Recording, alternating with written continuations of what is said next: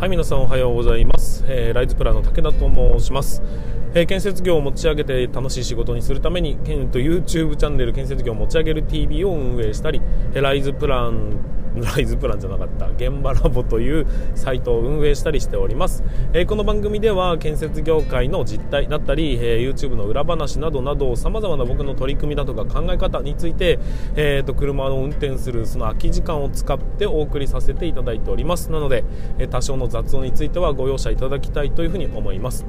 はいということで本日は2022年3月11日ということで、えー、今日もお送りさせていただきます。えーと、311ということで今から11年前にですね、えー、東北大震災というものが起きまして、えーと、多くの犠牲者が出てしまったというような、まあ、痛ましい、えーと、規模的にものすごい大きな地震が起きて、えー、そういう、ね、災害に見舞われたという過去がございます、えー、とまずはこの、うんとことに関して少しだけお話ししたいなというふうに思ったりしております。まあうんと、これどういうものなのかっていうのは、まあ、皆さんもう分か分かっている周知の事実だと思いますので、えー、その辺の説明は割愛させていただきますが、えー、当時僕はですねえーと、かなり衝撃的な映像がニュースから流れてきたのを非常にこう鮮明に覚えているんですよあの津波ってねもっとイメージ的にはやっぱりこうテレビでよく見る、えーと津波ってこう大きな波がガバッとと押し寄せてくるというイメージだったんですよ。ですが実際のところ津波っていうのはあのゆっくりとした水の流れで少しずつ水位が上がっていくというような、えー、ものだったんですね。でそれが、えーとみるみるうちにあの地盤をねなくしていって水になっていき最終的には1階2階を埋め尽くすような水位まで上がってくると。で当然木材でできているのがほとんどの住宅に関しては浮力によって持ち上げられて、えーと、ほとんどの建物が崩壊すると。いうような、えーと映像がですね流れてきたのを非常に覚えているんですよ。で結局ね水が浸水するっていうことは何が怖いのって、えーと、例えば雨に強い建物っていうのはたくさんありますよね、まあ、当然ほとんどの建物は、えーと、雨漏りなんてしない、えー、外からの雨には全然問題ないよって言ってるんですけど下からの水なんてものは当然想定してなかったわけですね。で結果、建物はほとんどが崩壊していって残ったのは RC もしくは鉄骨造の建物ばかりだったというような、えーと状態になってます、まあ、住宅地は本当に壊滅的な、えものでしたで建物自体が仮に、えしっかりと,、えーと、基礎と金欠されてですねしっかりした建物だったとしても結局は流されてくる建物とぶつかって崩壊していくというようなメカニズムで、えー、ほとんどがもううんと荒れ地になってしまったというような、まあ、うんと災害だったわけですね。で僕はですね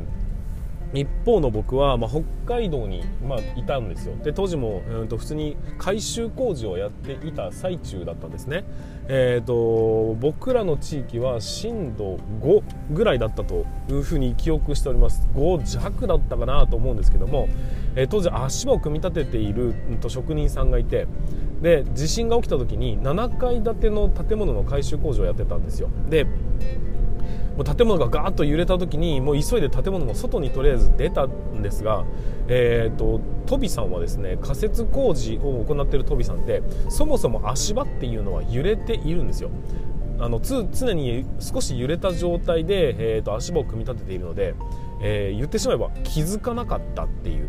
あの地震だよ降りといでっていう風に大きい声出したら、え職人さんがえやっぱりっていう話をしたんで、まあ、いつもよりなんか揺れるかなぐらいだったという風に話しておりました。まあね、と幸いなことにですね被害というのは、まあ、外壁に少しクラックが入ったかなっていう程度で収まったんですけども、えーと、その後に、えー、例えばうんとスーパーとかのね、えーと、望遠垂れ壁って言われる天井からぶら下がってるガラガラスが、えーと、破損してしまったりだとか、えーと、温泉だとかの配管類が、えー、破裂したりだとか、えー、そういうようなことで、まあ、緊急的に動くことになりまして。えー、その日から、まあ、3日間、4日間ぐらいは、えー、ぐるぐると応急処置に回っていたような記憶もあります。まあ、そんなね、えー、北海道につきましてはそんな大きな大きな被害があったということではありませんが、えー、こういうものを教訓にして、えー、水に流されない建物とかを作ることになりましたし、えーと、RC の建物っていうのは改めて重要なんだなと公共物としてはやっぱり重要なんだなということを認識するそういうきっかけにもなったかなというふうに思ったりしております。まあ、そんな人間というのはさまざまな失敗だとかさまざまな、えー、そういう、ね、災害のようなものを、えーと、受けるたびにというかね経験するたびに、まあ、それを改善すべくそれに抵抗すべく少しずつ少しずつ強くなっていく、えー、長い目で見ればその歴史の一つなのかなというふうに捉えて、まあ、だとすれば僕らは、えーと、それを受けてね、えー、少しでもうんとそうなっても大丈夫なような建物を日々作っていくというような取り組みをしていかなければいけないなというふうに思った次第です。きっとそれを、えーと進化というふうに呼ぶんだろうなというふうに思ったうんとわけでございますが皆さんの方はね、えー、どうだったでしょうか、まあ、大きな被害を受けていなかったということをお祈りしておりますが、えー、まあ、この場をお借りしまして、えー、たくさんのね、え人たち犠牲になった人たちに対してご冥福をお祈りしたいというふうに思います。はいということで、えーとこういうね教訓を生かしながら建設業界はもっともっと盛り上がっていかなければいけないですし、えー、何かあった時にやっぱり活躍するのは建設業ということになります、えー、そういう意味でも廃れてはいけない業種ということにもなりますから、えー、業界をねもっと楽しくして、え若者がどんどん活気のある 若者がどんどん入ってきてそして活気のある業界にしていくべく僕の方もね活動していきたいなというふうに思いますので今後ともよろしくお願いいたします。はいということで本日の放送もスタートさせていただきましょう。ちょっと冒頭は長くなってしまいましたがえー、これから始めていきたいと思います。それでは、えー、今日も進めていきましょう。武田の作業日報。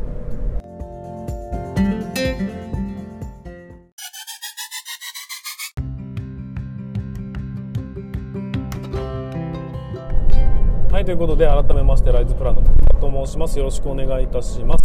えーと、本日につきましてのテーマはですね、えーと、先日から、えー、僕は携わらせていただいていた現場がですね無事竣工ということで、えーと、後期満了しました。で昨日の段階で、えー、と一応、うん、協力させていただいた会社との契約が終了という形になりましたんで、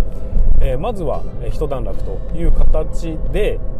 終わりましたなので、えー、その辺のねご報告ということでさせていただきたいと思います、えーとまあ、ニュースを挟んで3部構成でっていうことをやろうとしてた矢先なのに申し訳ないんですけども、えー、今回はねちょっと、え、現場が終わったのでそこで思うことだったりね、え、ちょっとお礼を含めてお話をさせていただければなと思います。えー、まあ、以前以前にもお話はしたちょっとだけさせていただいたんですけどもあのー、まあ、事の発端はですね、えーと、人が足りないというところから始まりましてでも、うんと、武田ちょっと手伝ってくれないかというお声を、えー、かけていただいたんですよ。でただその時の段階では、えー、僕はもともとねもう現場監督はやるつもりがないという、えー、勢いで独立しております。で建設業界をま底上げするというかねバックアップする後方支援をしていくというような立ち位置で、えー、活動していたという経緯もありましたのでうんとちょっとね声をかけていただいた段階ではうんと思う節はあったんです。ただ、うんとまやろうとしていることが現場監督のね業務をより効率化していきたいと、えー、現場の仕事をもっと楽しくしていきたいというような、えー、取り組みからいろんなこうアイデアみたいなものを持っていたんですよ。でそれをですねどこかで実験したいなという気持ちがあったもんですから、えーと、こちらから、まあ、偉そうにも条件を出させていただいて、まあ、こういうふうなことをやりたいんだと。でもしもこれを、まあ、試験的に、ね、導入させていただけるんであれば、えー、協力させてもらいますという、まあ、条件付きでの、えーと、現場参加という形になりました。でその条件っていうのはですね基本的には僕は週の半分だけ、えー、現地に行って残り半分は、えー、現場監督としてですがリモートワークということで自分の、ね、家で、えー、仕事をするということ。それと、え、それ以外の取り組みだとかも、えーと、現場に迷惑をかけない範囲でやらせていただきたいということだったりあとは、え、16項目にわたるこういう取り組みをやっていきたいんだというその試験的なね、えー、試験導入の案というものをたくさん、えぶつけさせていただいてもう全部やってくれというありがたい、えお話をいただいたものですからそれで、えーと、現場が始まったのが去年の、え5月後半戦ですねの頃の話になります。ですのでもうやや1年ぐらい経ってるということになるんですがえー、そこから始まりまして、えーとまあ、前半戦はねやっぱり現場監督のピークは現場とは違って、えーと、前半がほとんど、えー、まあ、現場の、ね、図面チェックだとか、えー、打ち合わせの、まあ、繁忙期を迎えることになるわけですよでその時はもう家にいながらずっと現場の仕事をしていたという部分はありますが、まあ、後半戦になるに従ってリモートではなくて、ま準備が終わってますんで、えーとあとは現場現場現場という形に、ま大抵の現場はなっていくと思うんですね。で当然あの細かい調整だとかその辺はね、えー、と日々していかなければいけないそのオーナーさんからの要望だとかを加味して、えー、図面を組み替えてみたりだとかっていう作業はありますしでそもそも、えー、工程に関しては僕が、えー、基本的には牛耳るような形で進めていたものですから、えー、と現場自体にも当然参加してますし日々の進捗っていうのは確認しなきゃいけない状況下で、えー、なんとか進めさせていただいたんですよ。なので、えー、パワーバランスとしては、えー、リモートでやる人間はおそらく前半半戦が勝負。で後半戦については基本的には、現場側の方が勝負ということになるので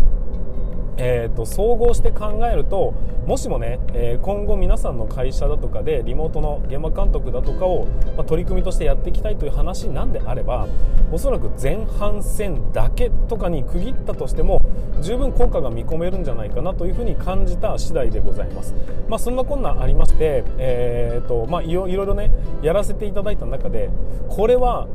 まあ、どこにでも進めれるやり方だよなっていうものもありましたしこれはちょっと難敵がいるぞというふうに感じた部分もあります。その辺の、えーと、お話については、えー、後日ね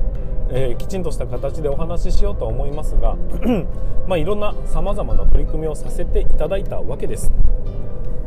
で、えーと、僕の方は、まあ、とりあえずね現場は終わりましたので、えーと、一応現場としてはお役御免という形になります。ただ、えー、まあ、お金をね本来はお金を払って試験運用してくださいという立場にもかかわらず、まあ、現場に参加させていただくというところからお金をもらってなおかつ試験までさせていただいたというところもありますのでまずはねこの場を借りまして、えー、協力していただきました、えーと会社さんそして現場スタッフにつきましてはお礼をね心から申し上げたいなというふうに思っておりますでそれ以外にも、えー、そのこの後ですねえーと、たくさんの、ねまあ、リスクを払ってまで僕を、えー、に手伝ってくれという声をかけていただいてそして、えー、全部やってもいいよというふうに気持ちよく、えー、言っていただいたその気持ちを、え当然ね恩返ししていかなければいけないというふうな、まあ、義理も発生しましたんで。えー、その期待にね応えるべく僕はこの結果をどういうふうに使っていくのかとどういうふうに、えー、社会にね還元していくのかということをここから注力していかなければいけないというそのバトンを受け取った気持ちでいます。その後期の、まあ、期間中も、まあ、こういうね、えーなんていうのあまりを周り周りではやらないような取り組みをやっている関係上、まあ、興味を非常に持ってくれて、えー、うちの会社に来てくれないかみたいなね、えーと、お声がけまでいただくような、まあ、そういうちょっと奇抜な、えー、取り組みをさせていただいたりもしたんですが少なからず、えー、反応もありました。その現場というなんていうのかな、えー、地域に根ざした小さなコミュニティの中でも面白いねって言ってくれる人がやっぱり一定数存在してでその他にそんなのやったって意味ないよっていう目線で見てくる人も、えー、当然一定数存在したというのは肌として感じることができたのはうん、まあ、プラスでありマイナスな部分もありますが、まあ、総合して考えると、えー、断然ね僕の中での経験が蓄積されましたんで、えー、プラスということにはなるんですが、えそれをねじゃあ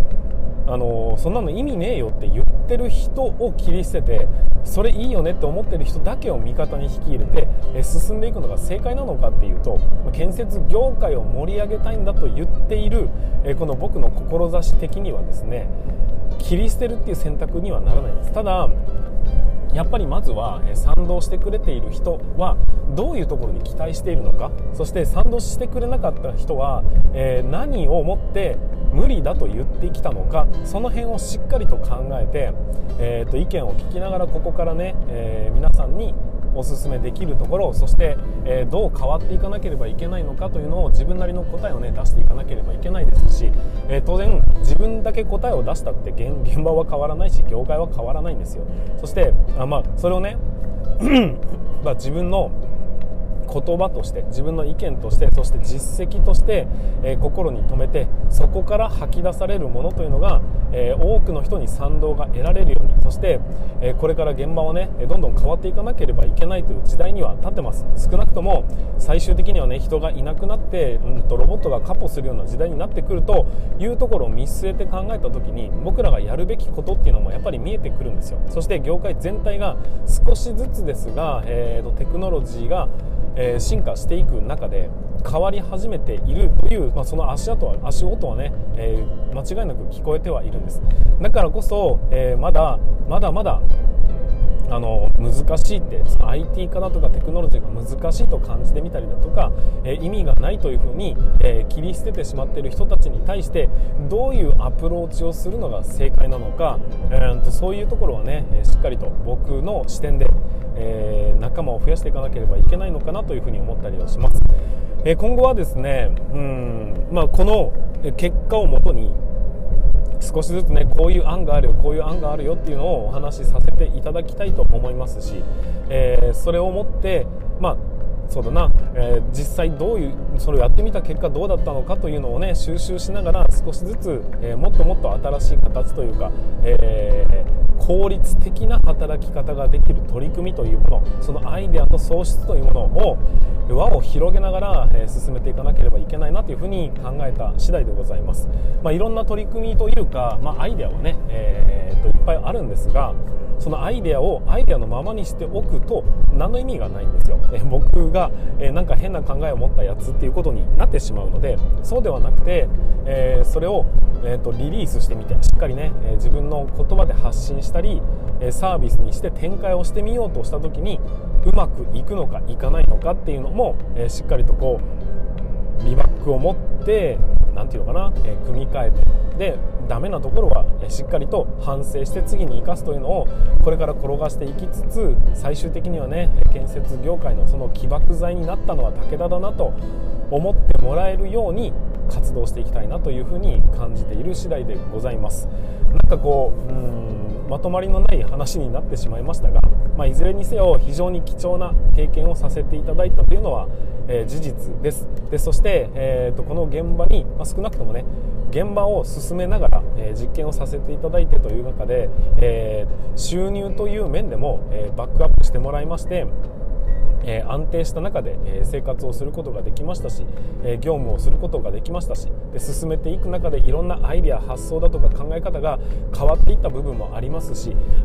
さまざ、まな面で成長させてもらった現場だったなというのが、え僕の一番の感想でございます、えここからが、え僕の中では勝負になります。今まで進んできたそのスピード感と同じスピードでしか進めないんだとしたらそれ現場やりながらやってたレベルになるのでここから加速的に、えー、もっともっとね頭と体をしっかり使っていろんな方向性に、えー、まあね、凝り固まらずに流されるようにといったらいいかな。波にうまく波に乗れるような生き方というものをしていきたいなというふうに感じております、えー、今後現場監督はねやるつもりは今のところはないんですけどもまた実験してみたいなっていうふうに思ったりだとかうんと、まあ、どうしてもっていう場面になったらもしかしたら、えー、そっちに転がってしまうかもしれませんが、まあ、基本的にはもう現場に出ることはないです、えー、それをうんとまずは糧にして進んでいかなければいけないというそのバトンをまずは受け取ったのでここからは発信活動および、えー、自分の、ね、事業を成長させるという方向にしっかりと舵を切って進めていきたいというふうに思います。はい。なんか合ってんのかな？こういう方向性で。分かんないですけど、えーとまあ、今回はね現場が1つ終わりましたということで今までたくさんの現場を経験してきましたが、えー、こういう形で現場をスタートしてゴールしたという経験はやっぱり初めてですので、ええー、と非常に勉強になった約1年間でしたな。でしたなって でしたという話でございます。はいということで、えー、本日につきましてはこの辺で終わりにしたいと思います、えー、改めまして、えー、ご協力いただいた、えーと、諸先輩方もそうですし、えーと、協力いただいたスタッフの皆さんそして、えー、会社の皆さんあとは、え、現場の中でね、え、なんかよくわかんない取り組みに対して一生懸命、え、ついてきてくれた、えーと職人さん方も含めまして熱く御礼を申し上げたいなというふうに思います。はいということで今回につきましては真面目な内容で申し訳ありませんでしたが僕の熱い思いを、えー、お伝えさせていただきました。ということで本日の放送は終了させていただきたいと思います。最後までご視聴いただきまして本当にありがとうございました、えー、また、えー、本日も全国の建設業の皆様ですね、え本日も頑張っていきましょう。それでは皆さんご安全に。